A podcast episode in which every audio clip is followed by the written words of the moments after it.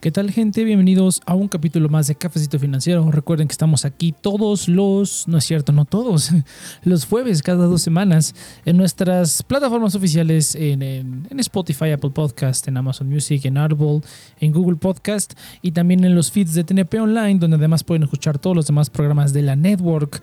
Recuerden gente que utilizamos links afiliado por si les interesa abrir alguno de los servicios de los que hablamos aquí, van a encontrarlos en la descripción. Muchas gracias si lo utilizas. Además de utilizar el hashtag Cafecito Financiero en Twitter para cualquier duda, sugerencia, comentario o queja que tengan al respecto.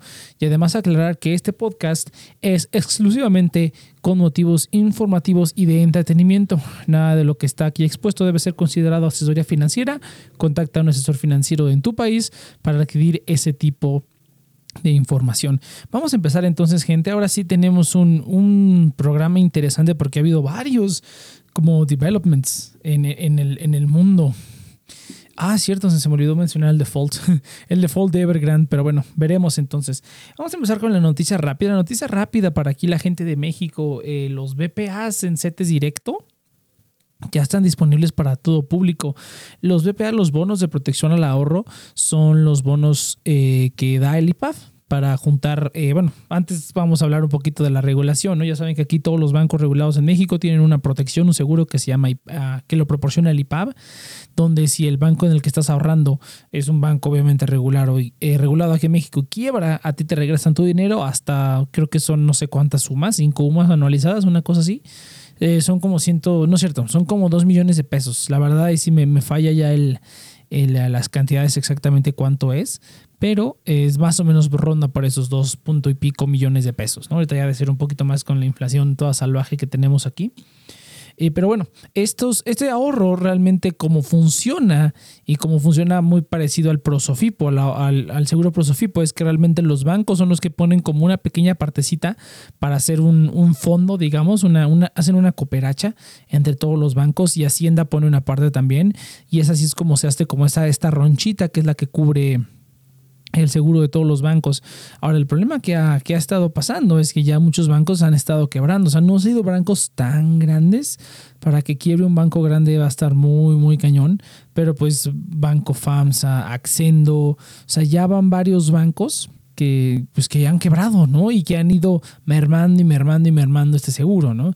Y que a final de cuentas, pues sí, ¿no? O sea, ya, ya ah, hay varios videos en la red al respecto sobre de que a lo mejor se va a tardar, pero pues tu seguro, digamos, tu dinero está seguro, entre comillas.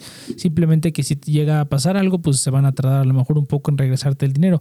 Pero aún así es muy, muy probable que te lo regrese, ¿no? O sea, prácticamente garantizado por parte del gobierno mexicano pero aún así pues da un poquito de miedito, ¿no? Que tantos bancos estén quebrando y poco a poco esa, esa cooperacha que tienen todos los bancos de Hacienda pues se vaya acabando, ¿no? Pero una de las maneras en las que se podía cooperar, digamos, para esta, se podía hacer una, una cooperación a esto, era a través de los BPAs que antes no estaban disponibles para el público en general. Es un instrumento que de hecho yo escuché de él en el curso de la Conducef, por si no lo, en el diplomado de la Conducef, perdón, si no lo sabían hay un diplomado de educación financiera eh, relativamente sencillo, pero hay algunas cosas que sí no sabía y que estaban bastante muy bien explicadas ahí.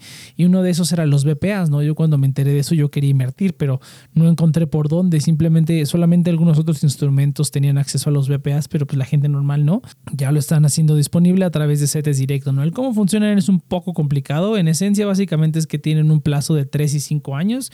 Eh, uno paga intereses cada 28 días, el otro paga intereses cada 91 días.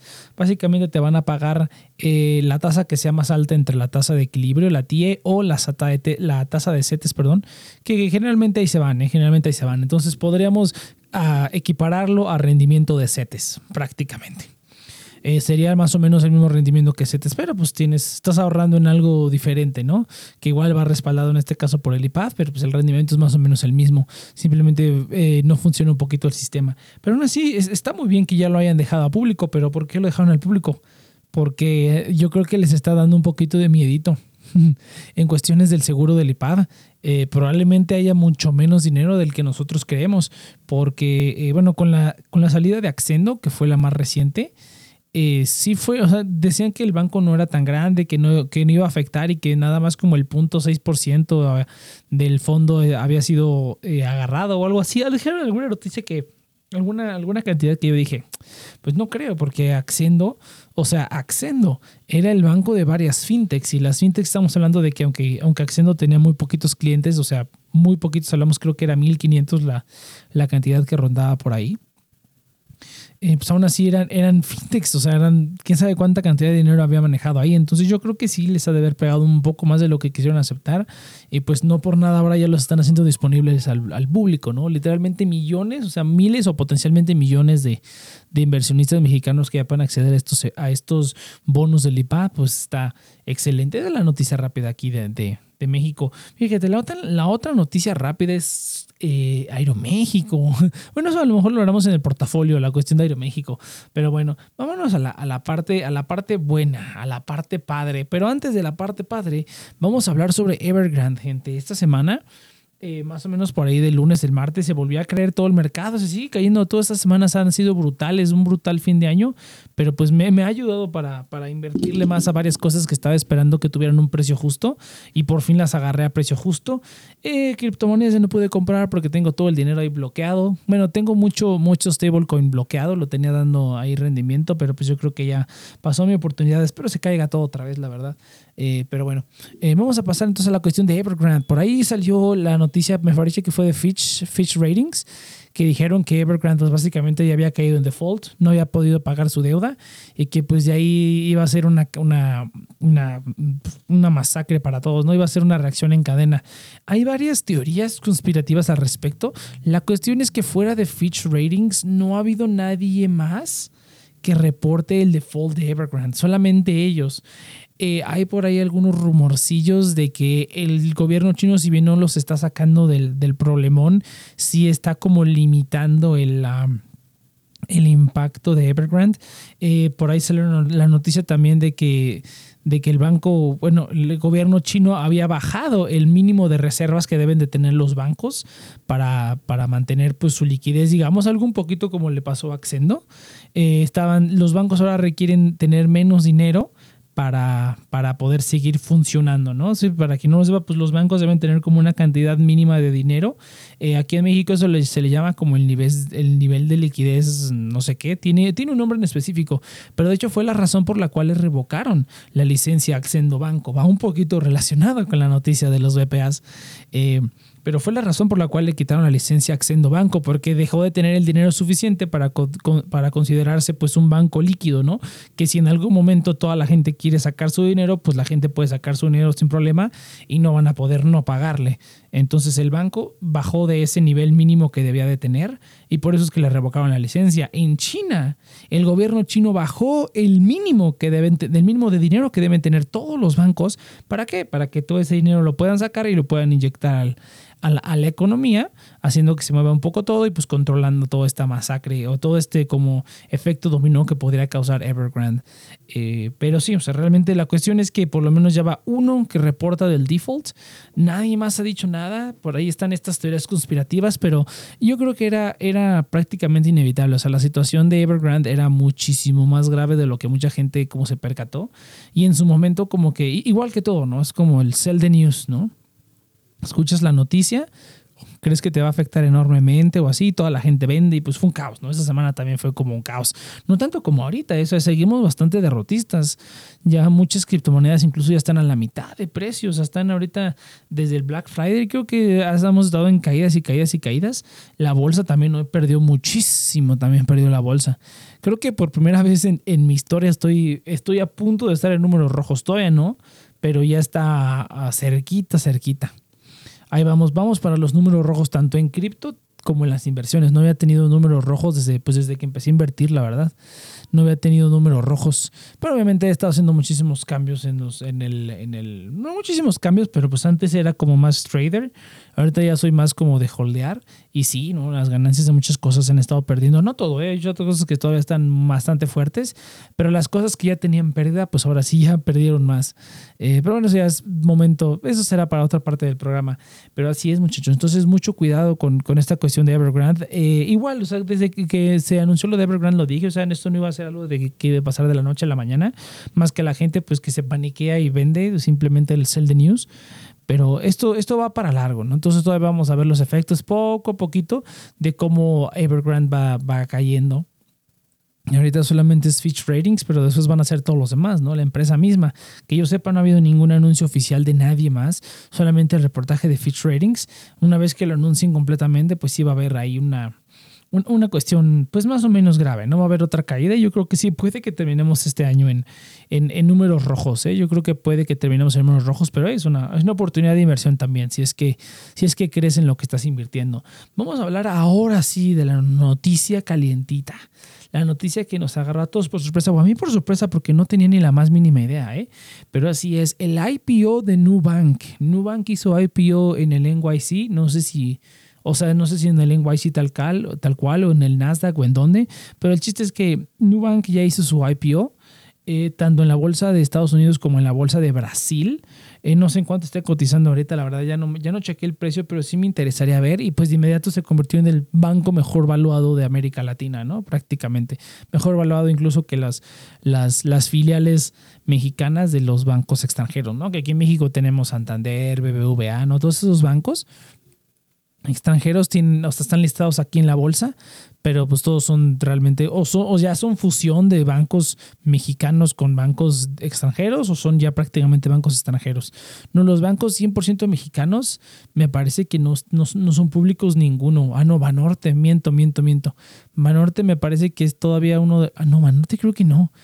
Tendría que recordar porque por ahí alguna vez leí la nota de cuáles eran los únicos tres bancos nacionales. Me parece que son Banco Azteca, afirme y me falta otro, ¿eh?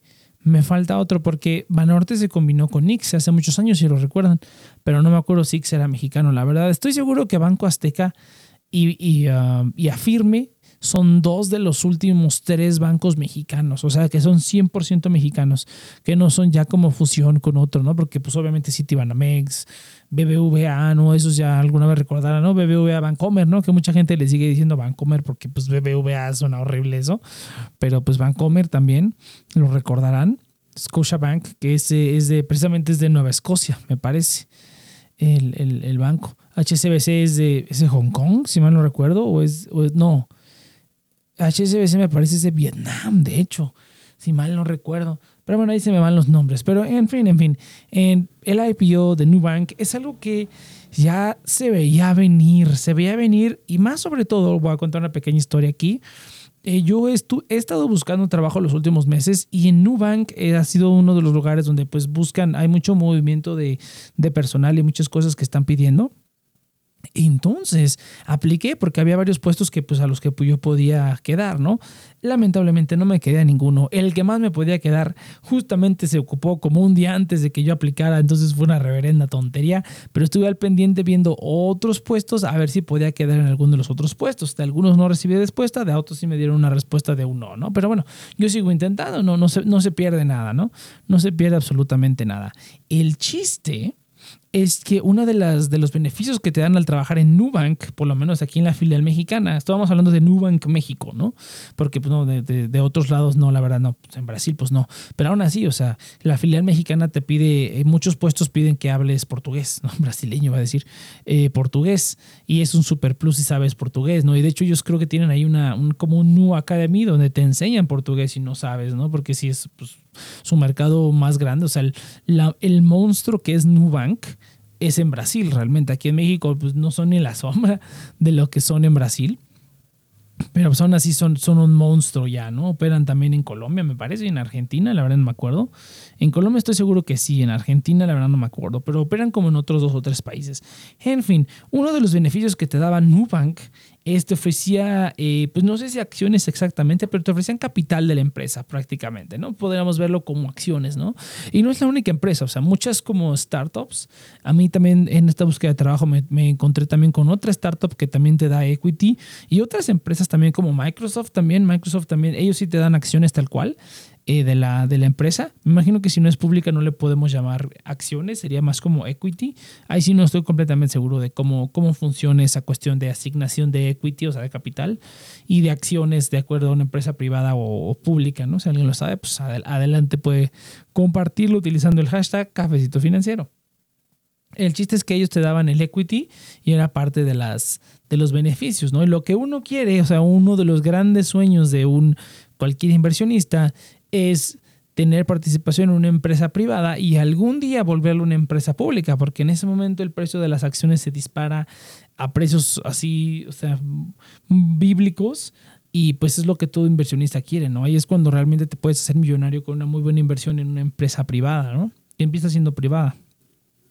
Hay otras, ah, como les digo, o sea, hay varias startups en las que yo he aplicado o he visto por lo menos las páginas de sus de, de trabajos donde te dan equity eh, con, eh, en estas startups y es algo parece que es una práctica común ¿no? y pues todo lo que lo que quieren es todo simplemente que se que se vuelva una, una empresa pública y realmente esa es la idea, ¿no? O sea, cuando tú estás dando un equity en una empresa, quiere decir que estás como preparando el terreno para ello, o sea, para eventualmente volverte una empresa pública, ¿no? Prácticamente solo es cuestión de tiempo. ¿Por qué no? O sea, dependiendo de dónde lo, lo, hagas, ¿no? Por ejemplo, en, el, en la bolsa de Estados Unidos, o sea, hay muchísimas, muchísimas empresas, sobre todo en el Nasdaq, me parece que es como relativamente más fácil listarse en el Nasdaq y muchas empresas de tecnología, pues, el Nasdaq es como una bolsa especializada para eso pues pueden listarse ahí sin problemas, ¿no? O sea, sin problemas hablamos entre comillas, ¿no?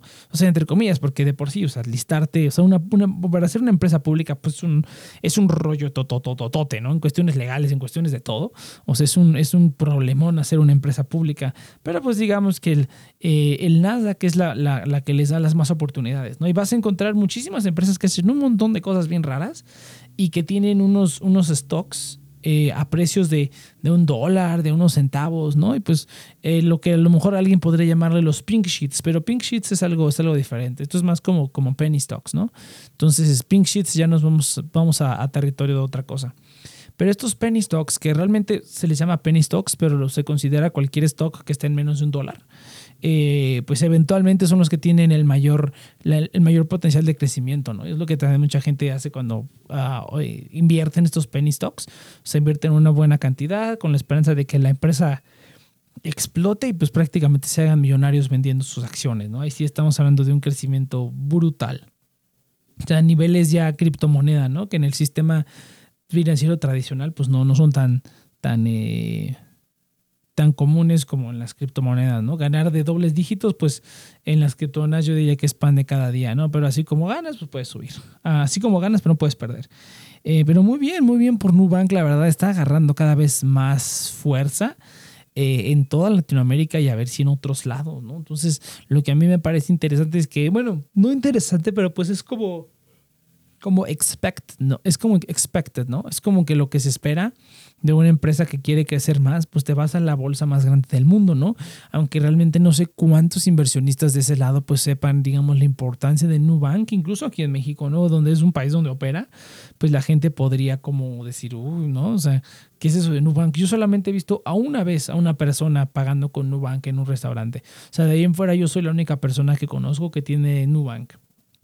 A lo mejor porque no, no, no, no me codeo con, con, otra gente, pero yo no he visto a nadie, o sea, incluso me ha tocado gente de, de, mi edad un poquito menor, ni siquiera tienen cuentas de banco, ni siquiera están bancarizados. Entonces yo digo, wow, no, que no manches. Eh, pero bueno, no, eso ya pasa pues, en toda Latinoamérica.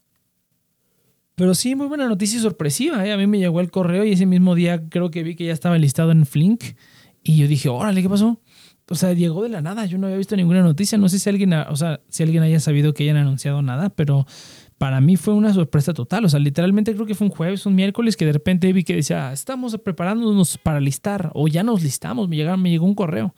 Y ya luego vi en, en YouTube que eh, los youtubers, eh, uno de los youtubers empezó a subir, ah, ya compré acciones de, de Nubank. Dijo, órale, pues estaría, estaría interesante analizarlo, ¿no? Porque siempre que se lista una, una empresa, bueno, voy a decir como full disclaimer, ¿en qué IPOs he participado? Participé en el IPO de Airbnb, ahí sí compré.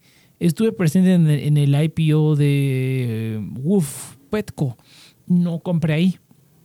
En donde sí compré, me parece, fue en el IPO de Coinbase. Ahí me parece que sí le entré.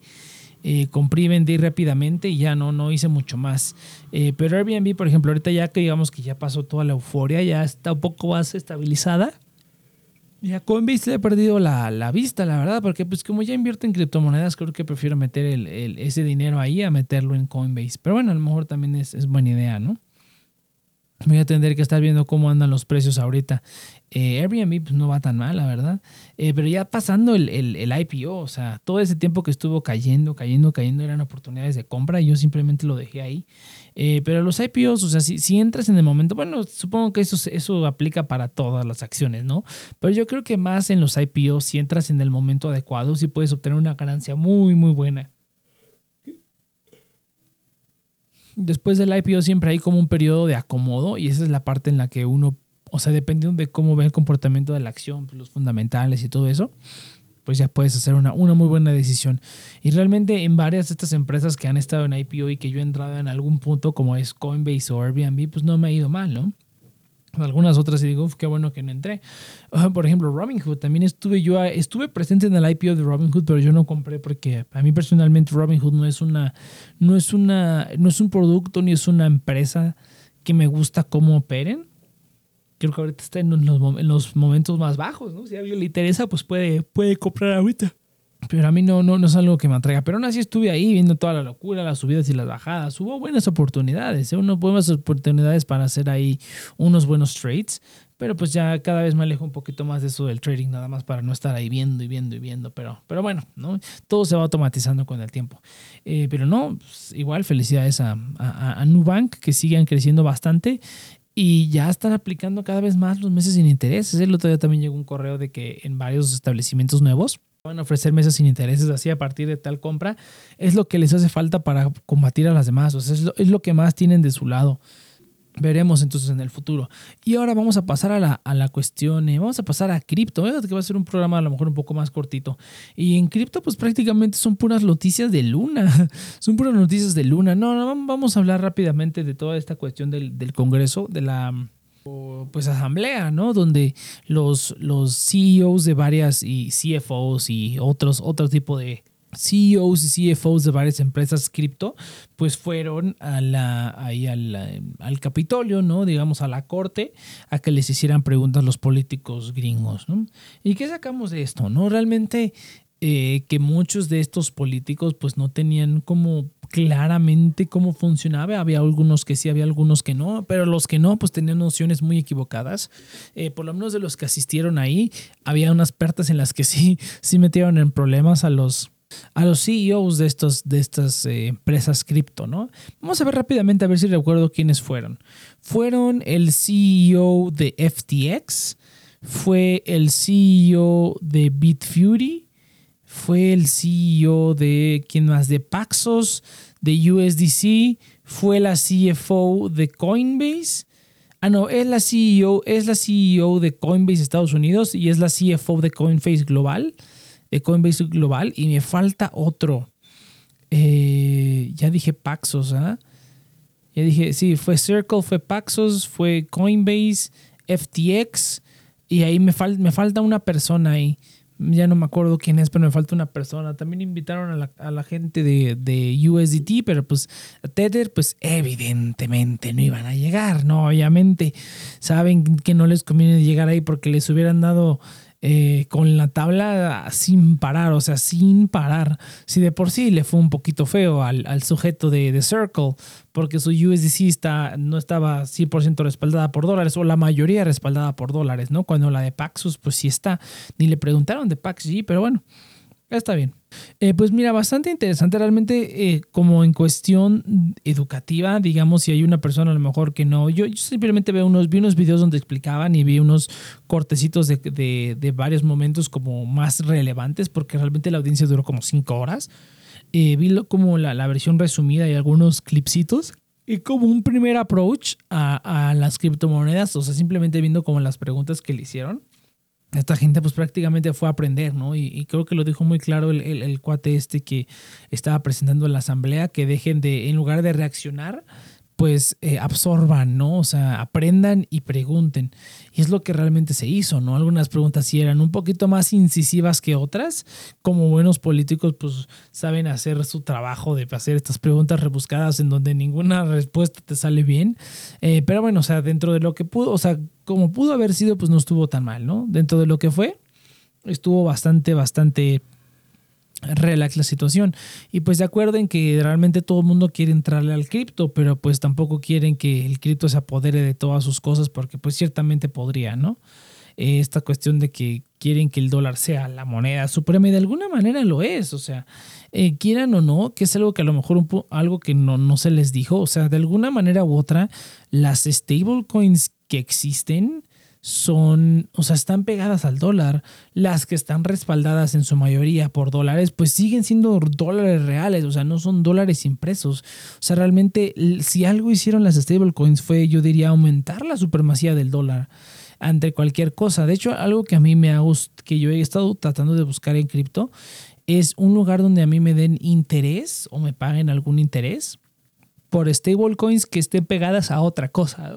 Eh, porque pues todas son puros dólares, ¿no? Y yo la verdad, el, dólar ahorita, el estado del dólar tal cual, o sea, sea como real, o sea, o, stablecoin, pues no, no, no quiero tener tantos dólares. O sea, realmente creo que de verdad prefiero tener cripto que tener dólares en estos momentos. Simplemente por, por, la, por la cuestión de, pues, sí de la inflación, pero pues por el momento de, de, obtener el, el, rendimiento o la ganancia eh, en otro lado que no sea la, el dólar, ¿no? O sea, de hecho lo más cercano que existe o lo más cercano que, sé que hay, eh, hay varias opciones. En, en UHodler tienen los, los eh, Stasis euros, pero esos no son tan aceptados todavía. Sé que Tether tiene también su Tether euro, pero pues ni de chiste, si no, si no me meto a USDT, mucho menos me voy a meter a Tether euro.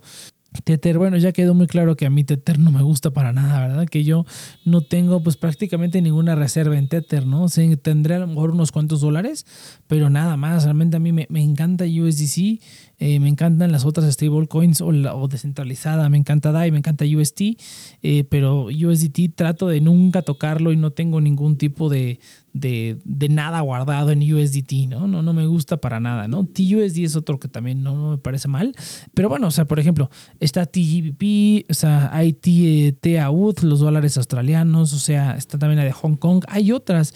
Eh, también está el stablecoin de, de la moneda de Corea, lo cual está, está muy padre también por parte de Terra. Eh, y están los, los GBPX y los EuroX de Nexo, ¿no? Que bueno, hablaremos de, de Nexo, eh, que básicamente se lleva pues todas las noticias en cripto, porque han estado anunciando bastantes cosas, bastantes. Eh, pero, pero bueno, entonces realmente la supremacía del dólar continúa en las stablecoins, todo lo que opera. O sea, yo no, no, no he encontrado algún protocolo DeFi eh, que opere con otra stablecoin que no sea de dólares. O sea, puedes encontrar BUSD, USDT, USDC, vas a encontrar un montón, el, USDP, ¿no? El de Paxos, que ya lo, ya lo renombraron USDP. Em, las vas a encontrar, pero otra cosa, es muy raro que encuentres alguna otra stablecoin pegada a, otro, a otra moneda lo cual a mí, o sea, simplemente dices, pues, pues, ahí está, o sea, el dólar está en todos lados, yo no sé cuál es, cuál es tanto el rollo de esta gente si la supremacía del dólar simplemente se ha visto mucho más globalizada de lo que ya de por sí era, ¿no? Eh, y siguen eh, insistiendo con su idea esa de que quieren que sea la moneda de reserva del mundo, pues si, no imprimieran tantos, pues no, no, no, no tendría que haber problema por ello. Pero bueno, ya estamos en cuestiones como más complejas, en el que aunque sepan, aunque se supieran cuál es el problema, pues no haría nada para resolverlo, simplemente porque es más fácil apuntar y decir tú eres el responsable, ¿no? Eh, pero bueno, entonces veremos a ver qué es lo que sale de esta primera impresión que dejaron los, los, eh, los políticos, la verdad es que como eh, yo creo que queda mucho por aprender, o sea, realmente es una, estamos como en el nacimiento de todo este asunto y pues todavía queda mucho por ver y mucho que aprender y pues veremos, ¿no? Simplemente aguantar, ¿no? Cualquier cosa que suceda, baneos o cosas, pues habrá que aguantar sin problema. Vamos entonces ahora sí a las noticias de Nexo, los famosos Nexonomics. Ya va a ser pura publicidad de Nexo este lugar, pero cada semana liberan una noticia nueva esta gente. Vamos con lo más rápido. Luna por fin llega a Nexo. Creo que fue uno de los tokens que dije hace unas, hace ya bastantes programas que hacía falta en, en, en Nexo. Luna por fin ya está en Nexo. No sé si van a tener alguna promoción, pero bueno, ya puedes comprar y venderlo, me parece. Eh, para obtener ese jugoso hasta 8% de rendimiento. Creo que sí, nada más es el rendimiento normal, dependiendo de tu nivel de, de lealtad. Em, la cuestión de eh, Fidelity y... Ah, la cuestión de Fidelity, ahorita la vamos a discutir, pero rápidamente también listan el token de Nexo en FTX. Aparentemente ya, ya tiene como, o sea, ya es un token nativo, no sé si ya que tengan ahí una Nexo Chain o qué, qué es lo que estarán planeando ahí Nexo, pero ya tiene un, ya está listado en FTX, qué bueno, porque qué, qué sufrimiento y qué fastidio era tener que meterme a Gate. Creo que es en Gate.io y en, ah, y en Huobi, donde donde, donde se podía también comprar eh, Nexo, pero creo que yo lo intenté alguna vez, ¿eh? yo intenté alguna vez, dije, es que ahí era cuando en la aplicación de Nexo, cuando todo el mercado se cayó hace, hace ya varios meses o semanas, eh, pues este límite de, de, trading que tienen en su plataforma, que es de 15 dólares, había sido de 15 dólares por un rato, cuando se cayeron los precios, eh, lo volvieron a subir a 40 dólares, que era lo que tenían antes, ¿no? Para hacer los, los swaps en Nexo. Y pues yo no iba a comprar 40 dólares de su, de su token. Yo no, o sea, quería comprar el token para tener los beneficios de, de, de los intereses y demás, y de los retiros, sobre todo. Los retiros es para lo que utilizo más Nexo. Pero realmente no quería no quería comprar tanto, no quería comprar solamente lo suficiente para estar como en Golf o en Platinum, que fue lo que, lo que hice. Y pues ya con eso, ¿no? Ya con eso dejarlo ahí que crezca, dejarlo a que dé el máximo rendimiento. De hecho, lo, lo bloquea un año. Eh, pues no tan, a lo mejor no tan buena idea porque en algún momento subió bien, bien, uh, bien rudo y ya no hice nada, pero bueno, no importa. Lo bloquea un año ahí y ya está dando rendimiento. No, no, no, no me importa, digamos, ya tuve una ganancia. Yo tuve una ganancia incluso que, que, no ha desaparecido, pero veremos, veremos qué tal. Y FTX, a mí me encanta FTX, es uno de mis exchanges favoritos. Yo diría con OKX y con y FTX se han vuelto mis exchanges favoritos y como mis go-tos para, para cualquier cosa, hasta que pueda como, hasta que quiera verificar mi cuenta de Binance, pero mientras tanto no. Eh, entonces, bastante, bastante bueno, la verdad. Ya en, algún momento voy a intentar hacer esos retiros de, de Nexo y, veremos a ver qué tal. Eh, la otra cuestión es la de Fidelity. Fidelity Digital Assets se ha aliado con Nexo para proporcionar servicios de crypto lending a inversionistas e institucionales, es decir, bancos, empresas, todo este tipo de cosas, ¿no? Ahora, esto es lo que, lo que está interesante. Eh, Nexo, Nexo yo diría que es el Huawei de las plataformas de préstamos centralizadas. ¿Por qué? ¿No? Ahorita ha habido mucho, muchos rumores, ya lo hablamos la semana pasada con, con, la cuestión esta de Celsius y la afectación que tuvo, todo parece ser que fue la wallet del CEO, pero pues Celsius que ha estado incurriendo en ciertas cositas últimamente y que pues está relacionado también con USDT y hace poquito perdió un préstamo de como 4 billones, una cosa así le dieron un, Tether le dio un préstamo de un montón de dinero y pues ya han estado quitando un poquito más de la transferencia que caracterizaban a Celsius al principio, ya la han estado quitando a estas últimas fechas.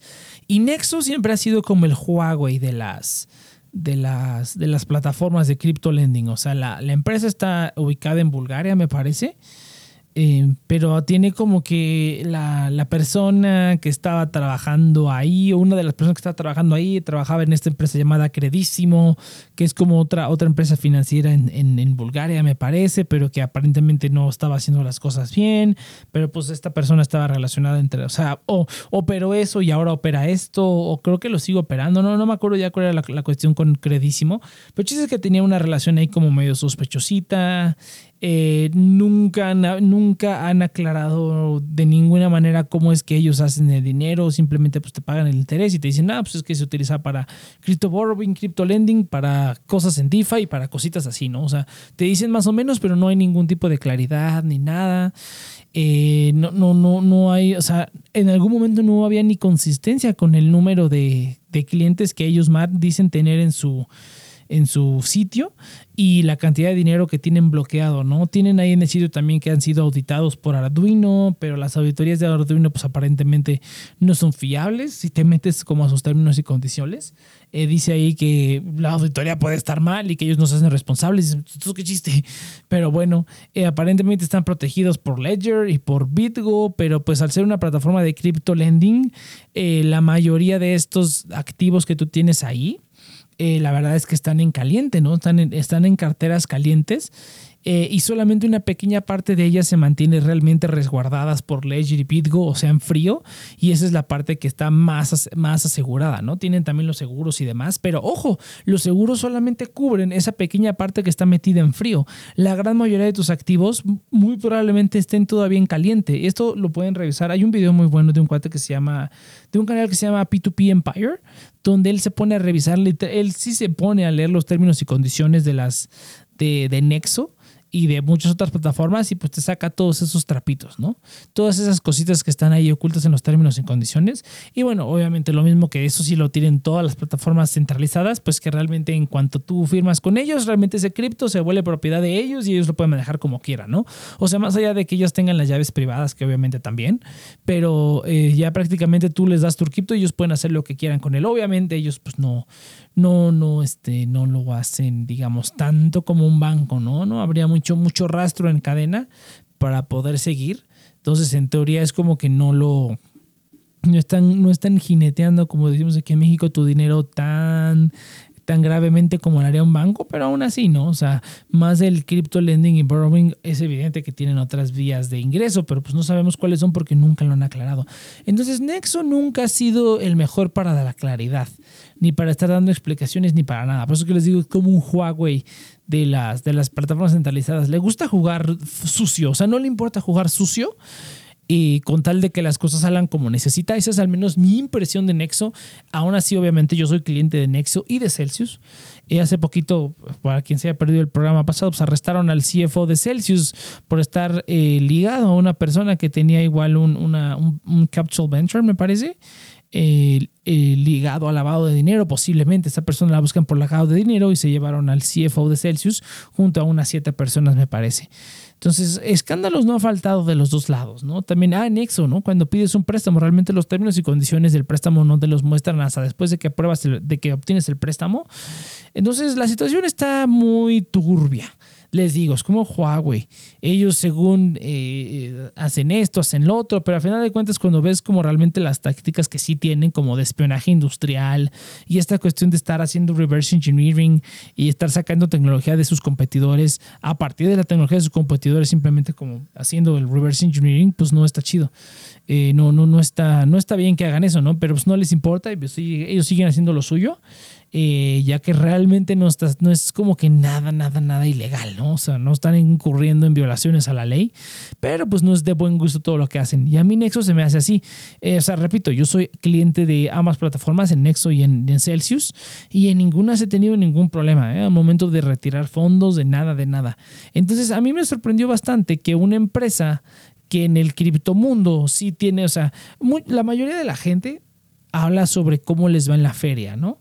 Y obviamente yo, yo digo, o sea, yo de, de nexo de mi experiencia como usuario, pues no podría decir más que puras puras flores, ¿no? Puros arcoíris y flores y unicornios, de que ha sido una experiencia maravillosa, la verdad, ¿no? Ojalá la tarjeta de Nexo estuviera disponible aquí, eso lo haría aún mejor, pero bueno, no está.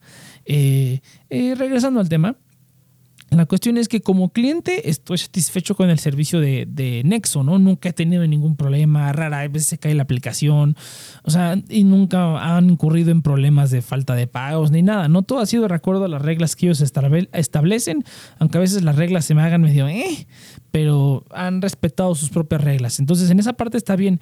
Pero pues que tanta confianza te dé la plataforma es lo más importante, ¿no? O sea, tú dirás, pero oye, acabas de, acabas de decir que hiciste una inversión pequeñita en Nexo. Pues sí, pero porque quería esos beneficios, lo necesitaba y al final de cuentas me iba a ahorrar más dinero teniendo esos, esos retiros gratis desde Nexo que si simplemente no lo pagaba, ¿no? Que no era pagarlo, nada más era como una, pues era tener la inversión, ¿no? Y pues ha subido, ¿no? Ha subido desde que lo compré, ha subido considerablemente. Pero pues aún así digamos que tengo, o sea, la, no tengo, cada vez estoy moviendo todo más a DeFi. O sea, yo creo que ese es el ciclo de todos nosotros.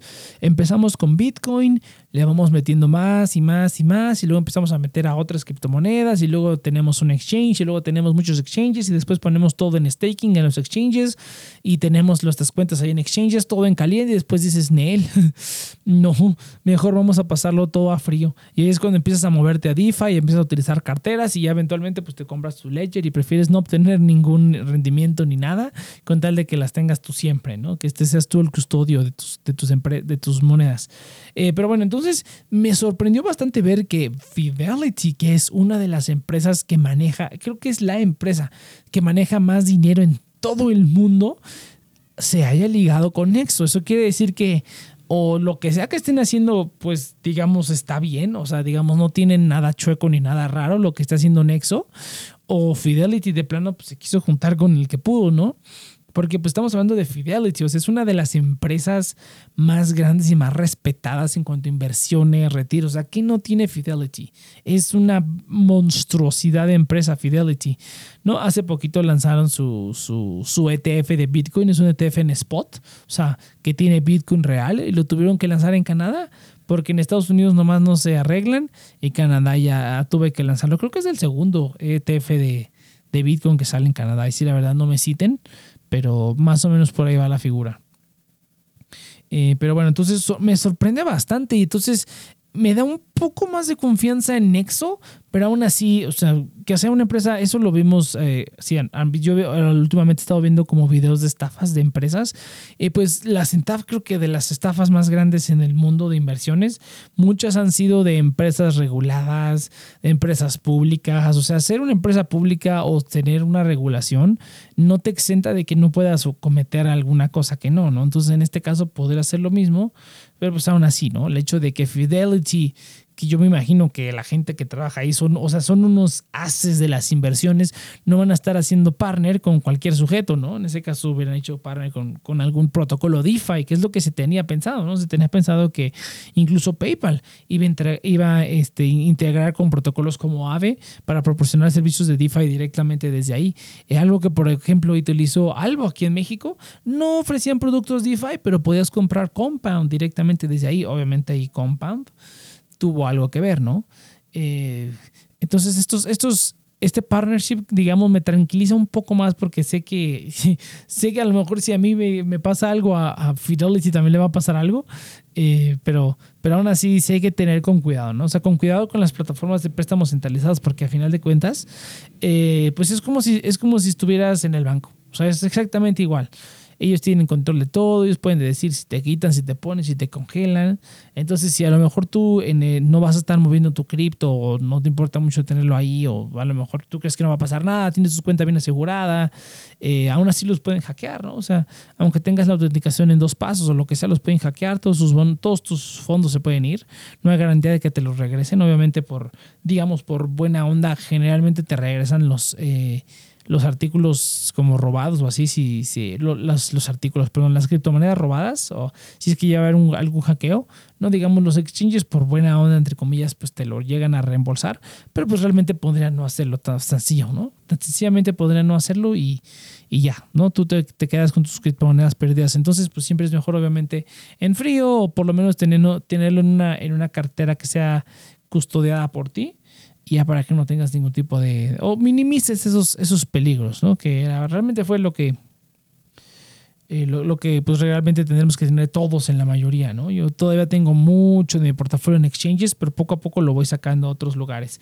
Eh, pero bueno, entonces me parece bastante interesante y vamos a echarle el ojo a ver cómo va este partner. Si algo sucede mal con este partner, pues habrá que ver qué pasa, ¿no? Sobre todo por los tipos de clientes que van a hacer. O sea, están ofreciendo los servicios de Nexo, o sea, de borrowing y lending a instituciones. O sea, imagínate cuál grave puede ser el problema en el que se puede meter esta gente, Fidelity, si eligen mal y hacen partner con Nexo y están haciendo algo mal. Pero bueno, entonces habla un poquito mejor de la empresa, me da un poco más de confianza, ya tener mis monedas ahí, pero aún así me estoy con cuidado, ¿no? Ya no, no me confío tanto aún así, pero estoy con cuidado de todas maneras. Y lo último que anunció esta gente es que me llegó apenas el correo hoy, esta cuestión de eh, borrowing. Eh, con NFTs como colateral. ¡Wow! Creo que es la primera vez que escucho eso, ¿eh? Es la primera vez que escucho que hay alguna plataforma que te dé que puedas dejar tus NFTs como colateral y te preste. Eso está brutal, eso está muy, muy brutal. Ahorita aparentemente solamente están aceptando dos colecciones.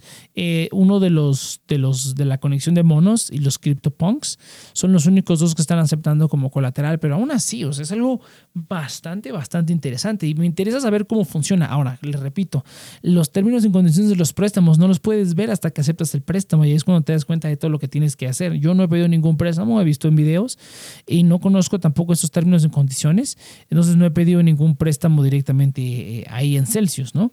Pero pues aún así, eventualmente a lo mejor podría hacerlo. Y que hagan esto me, intriga saber cómo va a funcionar. Eh, a lo mejor si dejas de pagar se quedan con todo el NFT o, qué va a pasar ahí, ¿no? Que me imagino que sí, por eso es que son, son tan pequeños. Eh, eh, pero bueno, esa es la última noticia de Nexo. Bastante, bastante interesante. Si quiero ver ya unos videos viendo de gente que lo haga. Yo no poseo ningún NFT aún, pero probablemente en algún momento lo, lo, posee. Pero vamos a dejarle aquí hasta aquí. Las noticias de, de criptomonedas. Vamos ahora hacia los cambios al portafolio, que hubo bastantes cambios muy buenos. Eh, ya por fin hice varias ventas que tenía pendientes. Vendí Xpeng. Eh, vendí Gentera de aquí de México, por fin cambié el, portafolio mexicano. Vendí Intel, eh, que ya las, eh, bueno, Xpeng e Intel las tenía ya en pérdida desde hace mucho tiempo. Estuve haciendo varias compritas para irlas recuperando y ya por fin la recuperé. O sea, recuperé la inversión y una ganancia pues mínima. pero pues ya, ya quería, ¿no? Y Gentera también estaba teniendo una, ya tenía una ganancia como del 12 por ahí por ciento. Eh, siento que ya se había estancado un poquito. En los últimos días después de que vendí volví a subir, pero bueno, no importa. Em, pero siento que Gentera ya se me había estancado y esa ganancia que ya había tenido, pues ya se estaba, se la estaba comiendo el tiempo, ¿no? Prácticamente ya no, no subía mucho. Entonces decidí vender posición en Gentera y veremos ahí qué es lo que va a pasar. Estaba pensando en comprar Grupo México. Eh, ahorita está a buen precio. Eh, tiene potencial la, acción, la acaban de rebalancear, de hecho, en el, en el IPC. S&P acaba de rebalancearlo en, su, en su índice mexicano. Le acaban de dar más peso al Grupo México, Walmart y no me acuerdo cuál otra. Entonces siento que tiene una, una un, un, buen potencial. Eh, entonces Grupo México puede que sea lo que compre con Gentera o Aeroméxico, porque es lo que estaba viendo, no sé si vieron, pero el día de hoy justamente la acción cayó hasta 74%. ¿Por qué? Anunciaron una adquisición, me parece una venta pública de adquisición, una cosa así. Van a vender las acciones a un centavo. Un centavo van a vender las acciones aparentemente, entonces pues, el precio se desplomó, ¿no? Se desplomó completamente. Obviamente yo vi ahí una oportunidad de venta porque de compra, perdón, porque pues Aeroméxico es una empresa de aquí de México que yo confío. Tengo una participación, no es mucha participación, o sea, no es como que tenga mucho dinero, pero como las acciones estaban tan baratas, son muchas acciones. Eh, entonces sí me interesa eh, adquirir más probablemente, porque sí creo que eh, sí, eh, tengo, tengo, confianza, tengo confianza en que eso va a salir bien eventualmente. Y si no, pues la verdad es que es una mínima parte de mi portafolio, no hay ningún problema. Entonces, eh, quiero ver nada más las noticias, ya veré si vuelvo a comprar. De hecho, el, momento era hoy, porque en la mañana lo menos a las que las vieran 82 centavos, estaban en menos de un peso las acciones de Aeroméxico. ¡Wow! Pero bueno, a ver qué pasa cuando por fin hagan esta, esta oferta, a ver qué es lo que va a pasar y pues simplemente a holdear, a holdear como los campeones, veremos qué tal. Y también varias compras de cripto. Eh, compré más eh, crypto.com, ah, fue antes de la caída, de hecho. Eh, Así que no me fue tan bien, pero pues ahí va. Compré más stacks, ya tengo como dos, dos stacks, dos cúmulos de stacks, ya los tengo ahí generando Bitcoin en el, en el stacking. Compré más DOT porque eh, el DOT que compré para las parachains lo compré carísimo porque el DOT que tenía estaba bloqueado. Pero bueno, el DOT que tenía estaba bloqueado, terminé comprando más y ahorita pues está a 50% de pérdida prácticamente, ¿no? Eh, pero bueno, pues de modo habrá que holdearlo. Pues es, es, es Polkadot, ¿no? Realmente holdear Polkadot no, no, este, no es una mala idea. Pero aún así sí, sí me dolió, o sea, sí me dolió que tuve que comprar Polkadot carísimo. Eh, más o menos a 55 dólares, ahorita está en menos de 26, me parece, hoy volvió a bajar. Eh, todo porque tenía mi Polkadot bloqueado y no, no, no lo pude recuperar a tiempo, ¿no? O sea, ya para cuando, ya para cuando estuviera desbloqueado, muy probablemente no me hubieran tocado como varios perks de, de, las, eh, de los proyectos a los, que, a los que entré. Ah, por cierto, creo que eso no lo dije, ¿eh? Full disclaimer. Eh, también las únicas parachains a las que, en las que participé y que evidentemente iban a ganar fueron Akala y Moon, Moonbeam, Moonbeam, me parece que es Moonbeam, Moonglim, ya ni me acuerdo del nombre. Eh, el, token GLMR, ¿no? Eh, creo que es Moonbeam, porque Moonriver es, es el de el otro, es el de, es el de Kusama. Me parece que es Moonbeam. sí es Moonbeam. Pero bueno, entonces esas fueron las dos parachis donde participé. Pues obviamente ganamos, oui. Eh, pues ya vamos a ver empezar. Ya me llegó un bono de Polkadot, de hecho, eh, por la participación de la Parachin, por ser un early bird. Me, me, dieron un poco de Polkadot y pues ya, eso, ese sí lo metí a staking de, de mucho tiempo, ¿no? Pues una cantidad pequeñita, eh, todo ese asunto. y pues ya, no, realmente tengo varias monedas allá a la vista ahora que se estuvo cayendo todo, ahí veo varias oportunidades de compra en varias monedas que me interesaban. Algunas ya recuperaron hasta 15%, porque realmente el lunes pasado, lunes y martes pasado, fue cuando había que comprar. En mi opinión, los precios estaban muy, muy bien, pero, again, tenía todas las stablecoins, las sigo teniendo bloqueadas. No se desbloquean hasta el 18 de este mes o el 19, me parece. Entonces, esperemos se siga cayendo todo, eh, porque de verdad quiero meterle a varias monedas que estaban a muy buen precio y que creo que, pues, que tienen bastante potencial a la futura y les diré cuáles serán eh, una vez ya que las compre, ¿no? Veremos qué tal. Eh, pero bueno, gente, yo creo que hasta aquí le dejamos este cafecito financiero. Recuerden que estamos aquí los jueves cada dos semanas en su plataforma de podcasting favorita. Eh, nos pueden escuchar ahí en Spotify, Apple Podcast, cualquiera que, les gusten. Eh, recuerden que tenemos links de afiliado en la descripción. Recuerden el hashtag cafecito financiero y nos vemos a la siguiente. Venga.